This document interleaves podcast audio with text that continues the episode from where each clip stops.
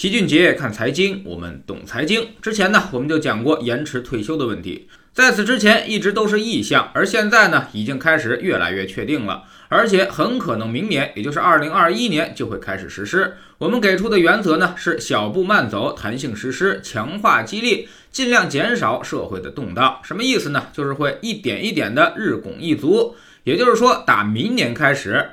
每年退休都可能延迟一段时间，从半年到一年不等。通过十几年的时间，慢慢进行调整到六十五岁退休这个上面。那么，按照这个政策方针，五零后肯定是全都完美的躲过去了。现在基本上已经全都退休了。六零后们会出现明显的分化，六五前开始接受调整，但绝大多数人可能影响并不大。基本上呢，即便被延迟退休了，估计也就是半年到一到两年的事儿。那么六五后可能会赶上几年的延迟退休，七零后和八零后退休的时候，大概也就是二零三五年以后了，基本上全都跑不了了。之前提出的建议是二零二五年逐步实施弹性退休年龄制度，用五到十年的时间将全额领取养老金的年龄逐渐提升到六十五岁。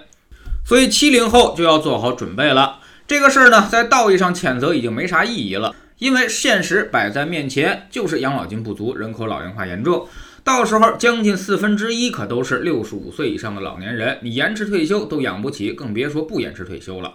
如果还执行现有的退休政策，那么到时候年轻人的压力就会巨大。要知道，现在可是四个年轻人养一个老年人，这四个年轻人可不全都是上班赚钱的，能有三个赚钱就不错了。到时候是两个年轻人养一个老年人，再有一个不赚钱的，那你的工资上来可就要被削减一半了，这谁受得了呢？所以这也是无奈之举。之前老齐发起过一个调查，你觉得几零后最倒霉呢？是七零后、八零后还是九零后？说说你的理由。参与的人其实还挺多的，说啥的都有。从统计显示，觉得八零后最倒霉的人占大多数，七零后呢，起码还赶上了就业包分配，他们买房的时候房价也还不太贵。但是八零后好事儿好像一个没赶上，坏事儿却。一个没落下，当然也有零零后喊冤的，说到时候延迟退休了，爹妈都退不下来，那我们要生孩子谁给带呢？所以这可能直接影响到我们结婚生子。零零后也觉得自己很倒霉。现在最大的矛盾其实就是工作该怎么办？即便我们统一了延迟退休，愿意再拼到六十五岁，恐怕企业也不能够答应。高薪行业，比如互联网，三十五岁可就是一道职业的坎儿了。很多公司都会有意无意的清理三十五岁以下的普通基层员工。注意，不要抬杠，这是两个条件：三十五岁和普通基层员工。我知道很多领导都是岁数很大的，七零后、六零后甚至都有。但毕竟基层普通员工是多数，管理层呢永远都是少数。也就是说，三十五岁它是道坎儿，上不去你就面临着被干掉的可能。而一旦你被干掉了，这个年纪你只能自己创业，再想出来找一份类似的工作，那可就困难了。之所以会有三十五岁这道坎儿。主要就是因为这个行业太新了，经验不管用，没有老本可以吃，而且还要熬夜加班九九六。到了三十五岁这个年纪，上有老下有小，中间有房贷不说，这体力上也是没办法跟年轻人竞争的，所以你学习和进步的速度就会明显放缓。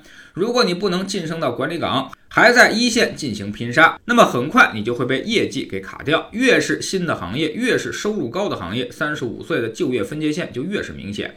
那么延迟退休对于这些人怎么办呢？是个问题，也不是个问题。说它是问题吧，很显然，现在三十五岁被清理的都是八零后和七零后，他们以后是延迟退休的最大受害者，等于来了个猝不及防，自己在毫无准备之下就被延迟了。说它不是问题吧，是因为现在他们想延迟退休的事还有点早，即便不延迟退休，他也得挺下去啊，还是得尽快给自己先找个出路再说。另外呢，延迟退休其实呢，对于体力劳动杀伤力也是巨大的。现在很多失业者弥补空窗期的最好方法就是进入外卖、快递、代驾、司机这几个行业，不用正式上班就可以产生收入，时间呢也比较灵活，所以很多人都是边干体力劳动边找新的工作，先这么着对付着。但其实越来越多的人涌入，会让这个行业的收入明显下降。未来如果无法领取退休金的人也都找不到工作了，开始进入这里，那么必然造成更加拥挤。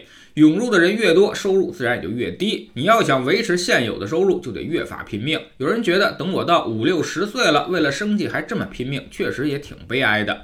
但是呢，这可能还是一个最好的局面。现在物流快递公司可都在研发无人机、无人车，包括自动驾驶技术。那以后需不需要这么多的蓝领体力工人，还真是个未知数。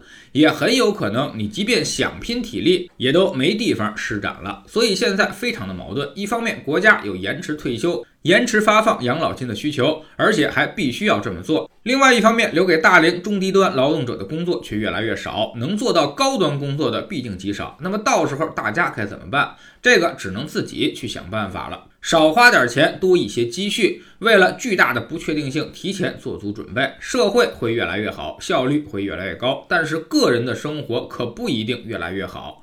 不少人的生活都会随着生活负担的逐渐加重，是在逐渐变糟糕的。所以人无远虑，必有近忧。有些事情呢，还是要提前想清楚，别到时候到了眼前再抓瞎。